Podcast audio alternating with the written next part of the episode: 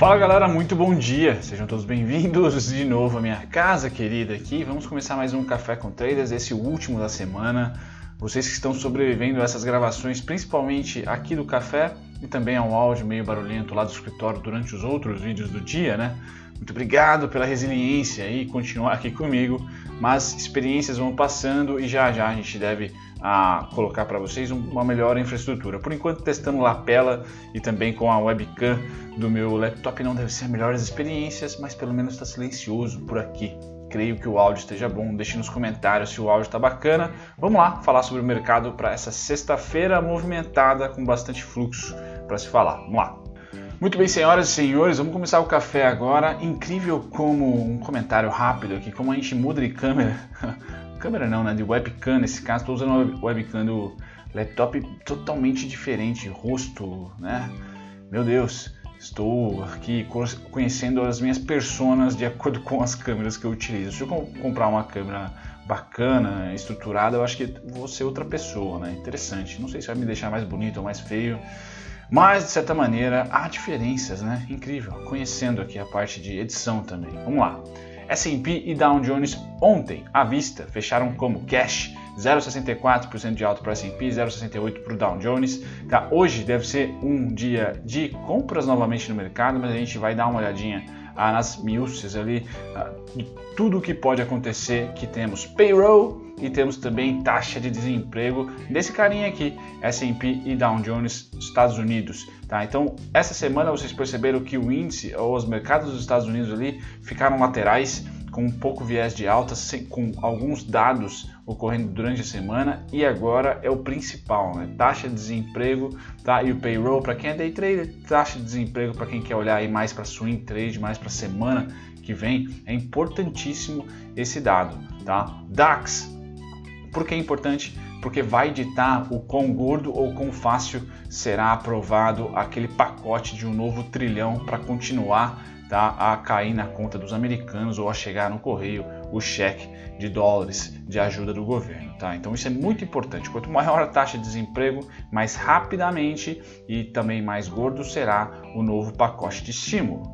Tá? E isso movimenta a economia, movimenta o mercado de ação, sem dúvida nenhuma. Bom, trazendo para vocês agora DAX tá? E Europa hoje, sexta-feira, tradando dia 7, como é que tá por lá? Alemanha 0,30 de queda, a Reino Unido 0,22 de queda, também deve manter essa essa falta de tendência, tá, galera? Agosto já é assim por si só, tá? Então a gente vê Estados Unidos subindo, Europa descendo, a Ásia descendo ou subindo, coisas que não fazem muito sentido para nós, fazem muito sentido, perdão, fazem total sentido, né? Porque são muito guiados pelos domésticos, né? Pelos cenários domésticos. Para nós, Brasil, o que a gente pode fazer em um mês de agosto, assim como o mês de maio, tá? É olhar primeiro para dados da economia, economia nossa local, tá? Ponto 1. Um. Então, taxa de juros, isso tudo importa para nós aqui, né? E os resultados das empresas específicas importam para a volatilidade daquela semana, mas principalmente quem que a gente exporta para, tá? Então, Estados Unidos e China,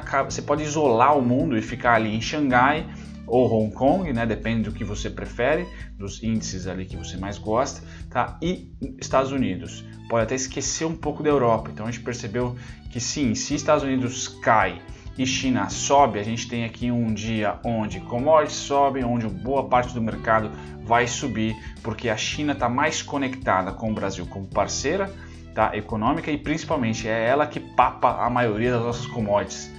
Tá? Então é muito mais importante olhar como que tá os dados chineses em algum momento, tá? Para o mês, para médio prazo, vamos colocar assim, do que de repente olhar os dados norte-americanos. O que vem do Tio Sam, tá? E que pode influir China, que pode influenciar a China é guerra comercial, tá? Então as sanções ou os pedidos do Trump lá para consumir mais produtos agrícolas norte-americanos e principalmente, tá? Porque o fluxo especulativo aqui do Brasil é norte-americano, tem um grande peso dos gringos do tio Sam aqui.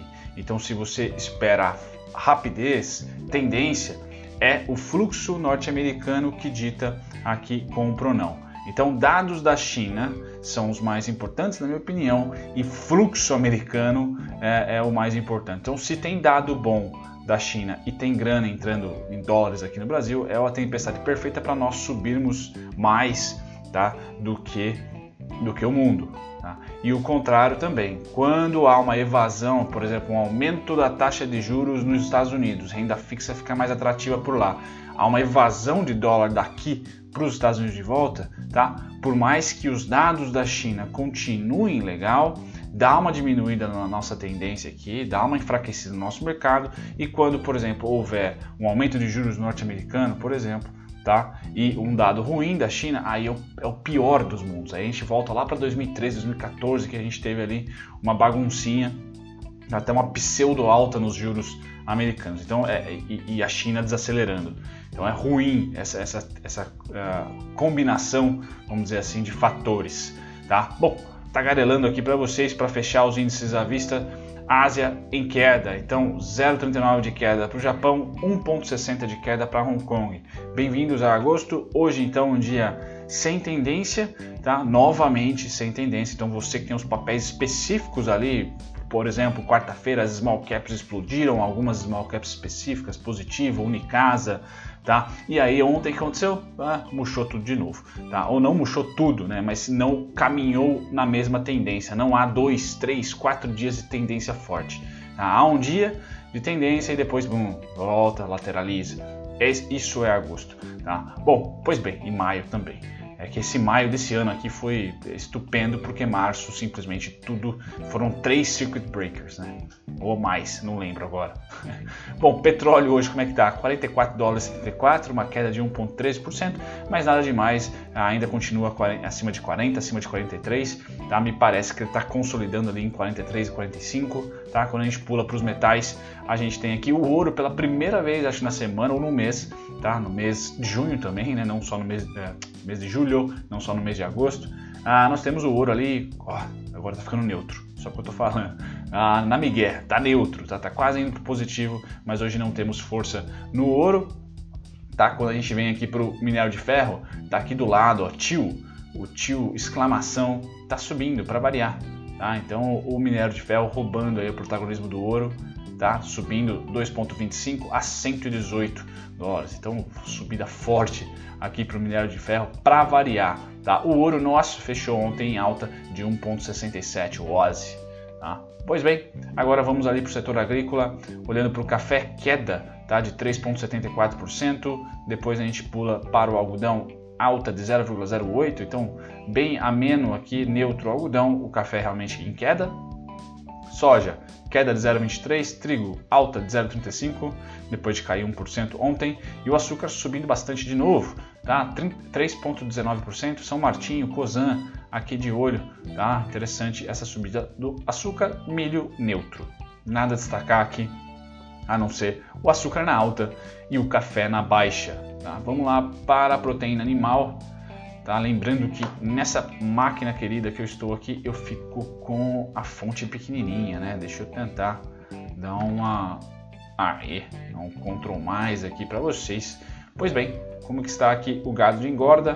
Caindo 0,92 e os suínos 0,20. Suínos em 49, gado de engorda ali na região dos 144, 143 tudo na mesma quando a gente termina com futuros de gado em pé, alta de cento, opa, alta de 0,32%, 102 mil. Então, os commodities nas alturas, o máximo que está acontecendo com as commodities, principalmente o setor de grão e proteína, é lateralizar. Quando perde a, compra, lateraliza. Tá? Destaques negativos aí mais voláteis para o café e o açúcar, porém no valor nominal o açúcar fica entre 11 e 12, tá? Não, não muda, não sai dali.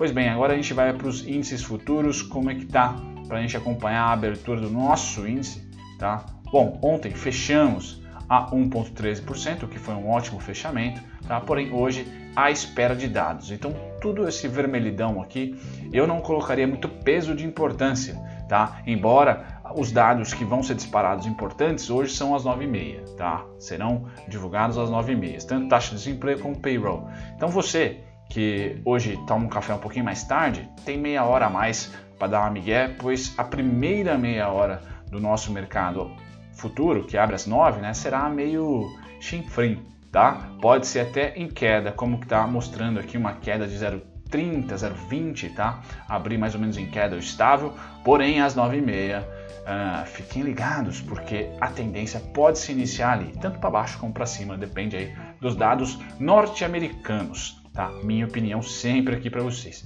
tá? Juros. Agora, galera, vai, vou mostrar para vocês coisas bizarras que acontecem no mercado em 2020. vou mostrar compra de juros pelos gringos, compra de dólar pelos gringos, esquecimento dos gringos no mercado futuro do índice, tá? Então, provavelmente nosso win deve entrar numa lameira muito parecida com a que o dólar entrou uh, uh, mês passado, tá? Lateral, né? E compra no mercado à vista finalmente. Temos ali um fluxo comprador no mercado à vista. O que é estranho é que é compra nos juros e compra no dólar. Então, cara, não sei. Vamos todo mundo comprar libra esterlina. Acho que é o melhor. É, o próximo aha do nosso mercado, aha moment. Aqui. Bom, compra de juros futuro, bastante fluxo de compra, mesmo cortando taxa, rolou compra, o que é muito louco, tá? Mas é assim mesmo. Acho que está chegando ao fim ah, o nosso ciclo de cortes, né? Ah, e aqui então a compra homérica dos gringos. Vejam que a linha cinza aqui embaixo continua numa alta, tá? numa crescente, tá certo? Então, juros compradaço, interessante essa parte. E os institucionais brasileiros ainda vendidos em juros, show. Dólar, olha isso, compra, compra, fluxo, galera. Então veja como o mês de julho não representa quase nada, nada para o fluxo que nós temos no, me, uh, no mês de julho. Isso, o fluxo do mês de julho não representa nada para o fluxo do mês de agosto. Olha só a discrepância do fluxo no mês de agosto, o interesse em estar posicionado comprado na moeda. Tá? Isso aqui é um baita sinal, tá? um baita sinal. Enquanto o, os juros tem uma tendência, tipo minério de ferro, de compra, tá? o dólar é tipo desespero, compra logo, compra um monte. Tá? Então é um fluxo que é muito mais que o dobro, um saldo que é muito mais que o dobro do que aconteceu na média no mês passado. Tá? Então chama atenção aqui tá? uma compra forte de dólares. Então a gente vê aqui, deixa eu dar um zoom para vocês. Aí, nesse gráfico aqui, a compra forte é representada por essa linha. Acho que fica mais fácil para vocês observarem aqui, né? Por essa linha, quase que 90 graus, pum, compra forte, tá certo? Então sim, investidores gringos compradaços no dólar, como vocês podem ver aqui, ó, compradaços, tá? Ah, nesse novo contrato de agosto. Quando eu passo para o índice futuro, esse aqui está tá forte candidato a ser o dólar do mês passado, a ser o dólar do mês de julho. Tá? Começa aqui a perder muito saldo de grana, começa a perder intensidade. Tá? Então deve lateralizar o nosso índice futuro em breve, minha opinião aqui. Tá? Enquanto o dólar, deixa eu trazer o dólar para cá, o dólar está na telinha para vocês. Deixa eu tirar aqui. Tá naquela região nossa treta total, tá? 5342, 5419, tá? Mas deve encarar a tendência, tá? Deve performar com tendência caso e somente se rompa o 5419. Essa é a minha opinião, não temos topo mais. A minha LTB Mandrake está sendo testada pela duas, três, quatro, quinta vez. Veremos aqui nessa sexta-feira como que será a nossa abertura, tá? E o índice futuro, como está perdendo interesse, tá? Esse futuro. Nossa, muita rabisqueira aqui, né? eu fiz um trade ontem. Deixa eu tirar essa rabisqueira danada. Aqui, risco retorno, que beleza. Legal. Então, o índice futuro é candidato, candidato a lateralizar. Já está lateral há algum tempo, mas começa a ganhar também ah, sinais de falta de interesse nessa região aqui. Então, quando há falta de interesse, não há volatilidade, tá certo? Começa a perder o saldo. Bacana. Se fizer tendência, a gente atualiza, obviamente. Ele está em uma região que eu considero ser ah, de lateralização, porém fechou ontem acima. Então 103, 310 aqui é suporte, 101, 160 é suporte, tá? Então interessante. Vamos caçar aí os movimentos do índice. Tá? Eu termino com a, a falta, né, de, de interesse nele. Então ó, bem baixo o saldo e vocês podem ver que começa a ganhar aí uma, uma consolidação sem tendência o índice. Então linhas retas, planas aqui, né? A gente pode perceber que não há. Houve aqui uma tendência mês passado, tá? E esse mês já começa a perder, tá? Já não tem que nem o dólar que tá um negócio ah, mais íngreme, Tá? E no nosso índice à vista, calma, eu sei que pela primeira vez está azulzinho aqui o saldo, mas é o mensal, tá? virou o mês. Então aqui traz o acumulado do mês e a variação do dia. Compras, compras fortes. Para vocês terem noção do saldo ah, anualizado, né, ou de 2020, acessem aqui o Twitter, me sigam lá no Twitter, né, bru@amazone, mas se você não quiser me seguir, siga a MyCap, tá, uma corretora que eu tenho conta.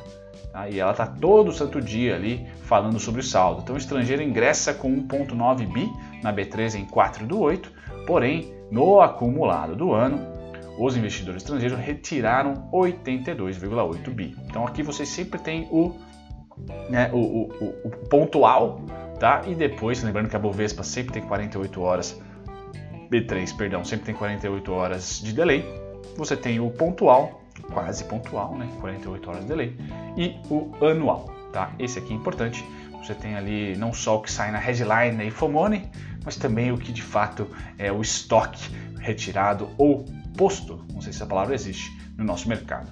Bom, hoje eu vou falar sobre a Ambev, né? Você que está tomando um calor na Ambev, ela que sinceramente foi mais longe do que eu imaginava na alta, eu tinha aqui como 14,82 como alvo e ela realmente venceu por um tempo bem curto, mas venceu. Tocou 14,82, tocou, tocou, tocou e aqui venceu. Passou ali 1, 2, 3, 4, 3 dias e meio acima do 14,82 e veio a venda, tá? E a venda é digna do que? Maio. Se você pegar maio aqui, ou abril no caso da Ambev, né? Você pegar aqui, ó, a queda, tá? Ela não veio em junho, julho, voltou em agosto. Tá? Então a região atual, se vocês brincarem aqui de simetria, gostarem da maneira pela qual eu analiso o gráfico, bom, chegou lá, tomou essa venda. Tá? Então essa região aqui, eu tenho um alarme aqui embaixo em 1268, 1262 por ali, tá? é uma região de suporte. Tá? E Ambev é uma ação carregada aí que pessoas ah, também operam short Ambev, mas ela fez um movimento aqui. Tá? Quem gosta de análise técnica rompeu, tá? e agora está testando. Se você olhar para a esquerda no seu gráfico, sempre haverá pistas. Tá?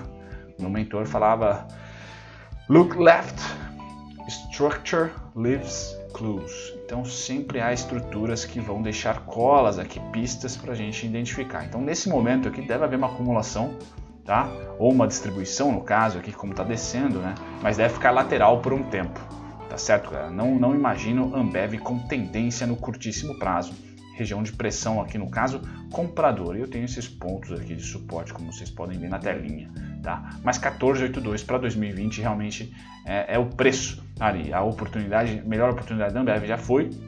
Agora meio que fica nesse trade uh, lateral aqui para quem se interessa, tá? Nessa região aqui, certo? As coisas piorando será nessa região o trade entre 11 e 12,5, é bem menor, né? Mas a Ambev é característica dela ficar lateral por um bom tempo. Não imagino tendência rápido nela. Bom, aqui eu trago para vocês tá, as principais oscilações. Se vocês uh, gostam do meu trabalho, também podem me seguir lá no Trading, viu? É Bruno Mazzoni tudo junto, como vocês veem aqui, ó lá no br.trading.com e nós temos aqui nada de destaque, né? as principais oscilações, ou melhor, os melhores volumes do dia, todos eles aqui conhecidos, Oi, Cielo, Cogna, Via Varejo, Petrobras e Bradescão, tá? Então sem destaque por ali. Nas altas, eu acho que o destaque fica para BR Malls, então subiu finalmente, aí você que gosta de BR Malls invadiu os 11 reais de novo, tá? Então a Cielo também, ah, o Bradescão é, raspando aí tudo que o bebê tinha da Cielo, ou quase tudo que o bebê tinha da Cielo, e basicamente fechando capital, né? Então, compras aqui na Cielo, Bradescão atuando forte, tá? TOTUS, eu postei vídeo, não lembro quando. Ah, não, não postei ainda não, vou postar. Eu acho que hoje à noite para vocês sobre a TOTUS, galera. Quem é membro já recebeu o vídeo da TOTUS aí ontem, pré-pregão, tá? Então, TOTUS divulgou um resultado interessante. Ah, são os destaques que eu trago para vocês. E aí nas quedas, UCAS. Então o que eu falei, a, a UCAS subiu forte, né? Se a gente dá uma olhadinha no gráfico da UCAS, foi muito interessante a subida. Até achei que ela ia deixar a gente. E de repente ontem quase oferece uma oportunidade para mim, né? Para minha maneira de dar uma olhada, né? Por? Né? Além dela já ter feito um movimento que eu estava aguardando, né? Agora o reteste aqui dessa região é um, uma fortaleza de suporte. Tá certo? Tem um pontinho aqui embaixo com alarme e tudo, mas uh, se o negócio continuar subindo, como a construção civil aparentemente vai ser uh, positivo, os dados de 2020, acredite se quiser, tá? Ela tem aqui a região dos 557, 577 como parada exclusiva, tá? Não, não há resistência onde parou por enquanto aqui, ó. Não vejo resistência em 4,80, 5 reais. Pois bem, ah, o que, que eu trago agora para vocês? Ah, o calendário, sem dúvida nenhuma. Então, taxa de desemprego às 9h30, tá? E payroll. Então, taxa, payroll, ops, em cima, payroll às 9h30 e taxa de desemprego também às 9h30. Então, é a, é a decisão mais crucial do dia, decisão não, né? A informação mais crucial do dia. Depois, às 10 nós temos o nosso IPCA, que né, defasadaço para variar. O IPCA é muito amplo, é muito difícil de se apoiar com realidade no IPCA, mas não deixa de ser uma métrica que o mercado olha, tá? Sem dúvida nenhuma. Notícias para finalizar, então a Sul América mostra lucro líquido acima do esperado.